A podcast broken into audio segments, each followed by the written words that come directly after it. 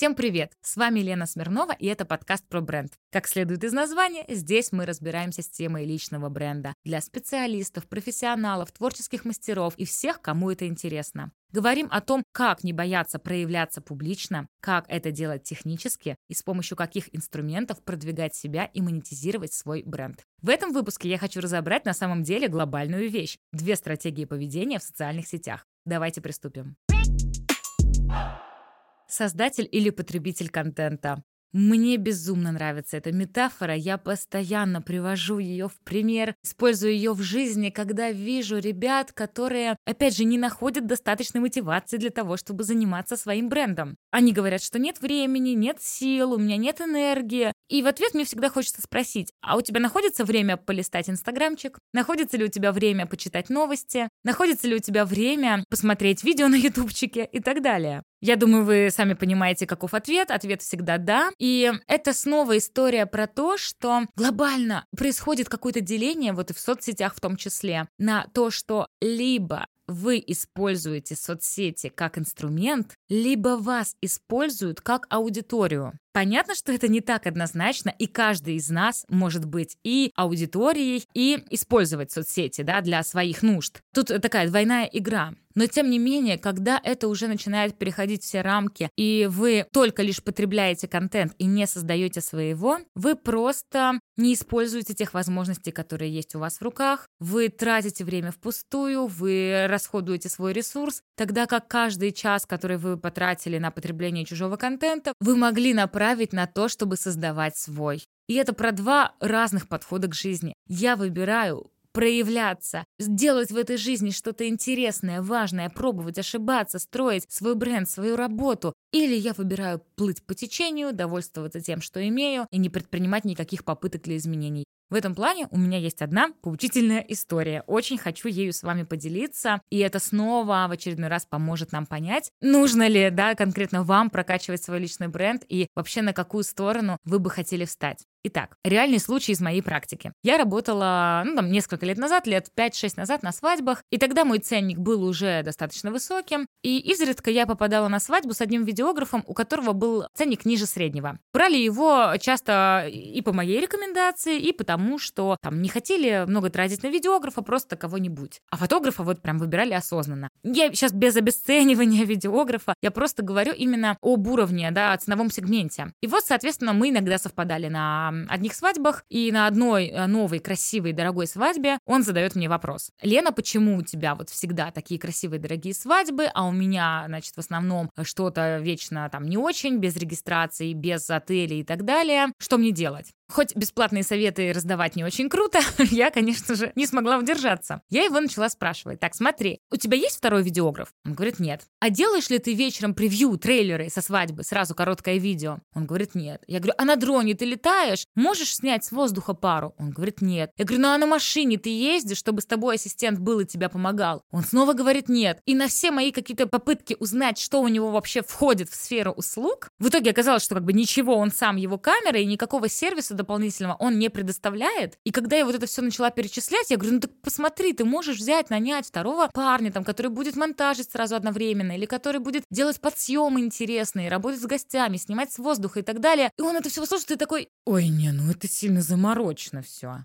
Это сильно сложно. Не, я на своем ценнике и так наберу, набью себе сезон и буду прекраснейше работать. Плюс-минус э, то же самое и выйдет. У меня просто больше свадеб. Чувствуете, да? То есть это, на мой взгляд, ключевой момент для каждого профессионала, мастера, специалиста. Ты или остаешься на каком-то определенном уровне там, цены, и ты не готов качать свою медийность, делать себя круче, дороже и популярнее, делать качественнее сервис, делать вокруг себя, создавать какие-то инфоповоды, прокачивать свой имидж, да, то есть вы чувствуете, да, в какую волну я веду, как раз-таки вот в эту волну раскачивания личного бренда, то есть делать из себя такого популярного, востребованного мастера. Ты можешь быть не готов на это и просто соглашаться брать клиентов на том уровне, на котором ты есть, и при этом не работать в плане стратегии, в плане соцсетей, в плане какого-то продвижения и довольствоваться тем, что за твой прайс, в принципе, тебя тоже закажут. И все равно есть какой-то сарафан, все равно есть, ну, какие-то, да, какой-то уровень работ, и, в принципе, ты и без дополнительного там маркетинга, усилий, и без дополнительного прокачивания личного бренда все равно наберешь своих клиентов. И вот это два больших пути. То есть хочешь ли ты все-таки ковать из себя какого-то яркого, сильного специалиста, дабы работать на высоких чеках, работать на сильных, серьезных проектах, на дорогих проектах, там, да, работать с определенными людьми. Хочется ли тебе этого? Или тебе это некомфортно, и ты хочешь остаться там, где ты есть? И, в общем-то, тебе нравится тот уровень, на котором ты находишься, так тогда зачем тоже, да, себя, там, не знаю, изводить и насиловать, если тебе, в принципе, не хочется расти? И я много встречала за свою практику людей, которым не органичен подход прокачивания своей известности, своего имиджа и так далее. Они готовы просто оставаться на том уровне, который заняли.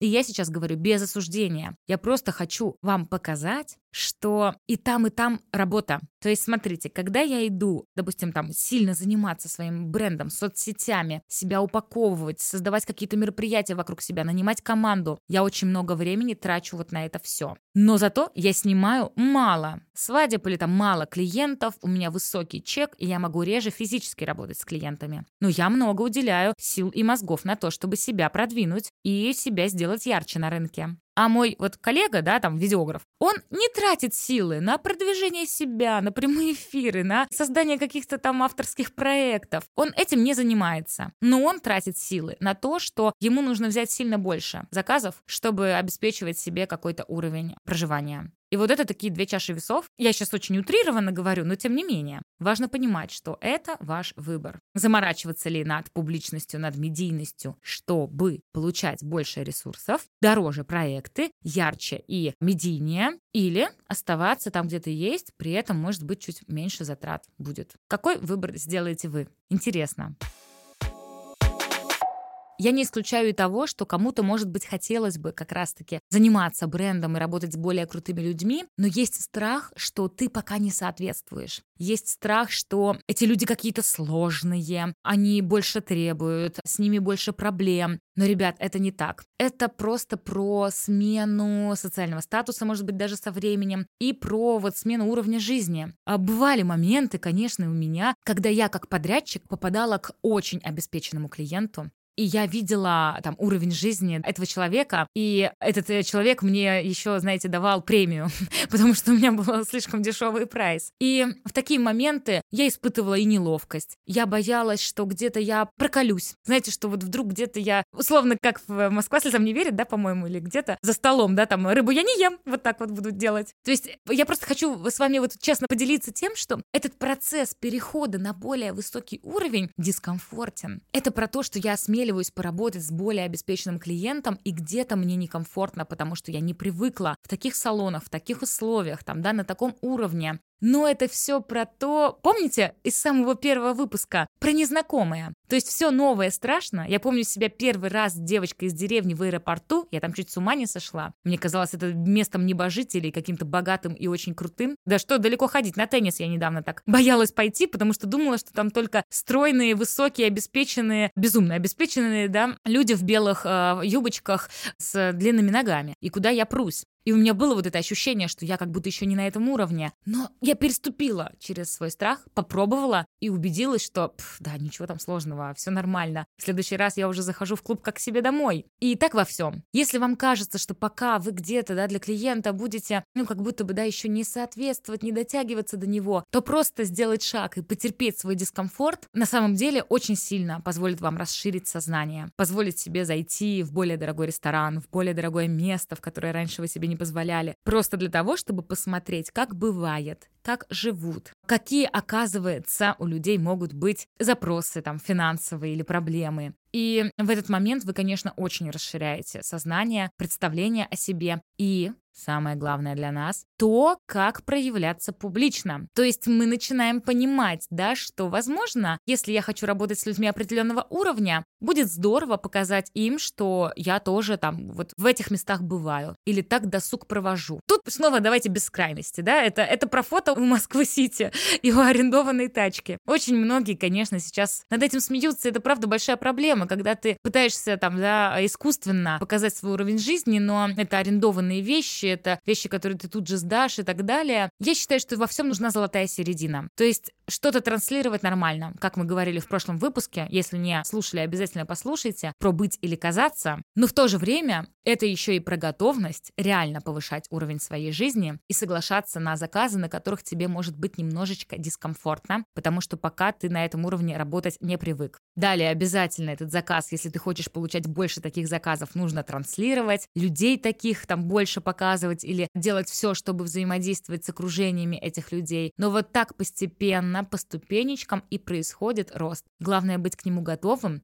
и быть готовым давать больше сервиса. Как вот вспоминаем того моего видеографа, который, о, нет, ну это заморочно. То есть я не готов там давать классную упаковку, оперативную сдачу материала, или там дополнительные пакеты, или там дополнительный уход за волосами или за кожей. Нет, я не готов проще вот на том уровне, на котором я есть. Мне кажется, это достаточно экзистенциальный вопрос, да, потребитель вы или создатель. Готовы ли вы быть творцом своей жизни? Пафосно сейчас очень звучит, ребят, я знаю. Потерпите. Но это на самом деле важно. И я надеюсь, что в следующий раз, когда вы зайдете в любимую соцсеть и начнете снова скроллить ленту, причем обязательно, я уверена почти, что испытывая негативные чувства в плане там, вот, все вокруг работают, делают, что-то творят, а я один, ничто, и ничто из меня не выйдет. Вот эти чувства происходят тогда, когда ты скроллишь ленту, а сам ничего не делаешь. Когда я занята новым проектом, когда я вот сейчас там сижу и пишу подкаст, да я вообще не думаю, кто там что делает в ленте, я сама занята делом. И наступает бывает такой момент, когда я настолько занята своими проектами, делами, идеями, что у меня просто нет физически времени поскролить чужие посты, потому что я пощу, вот захожу, пощу свои и ухожу, убегаю делать и работать дальше.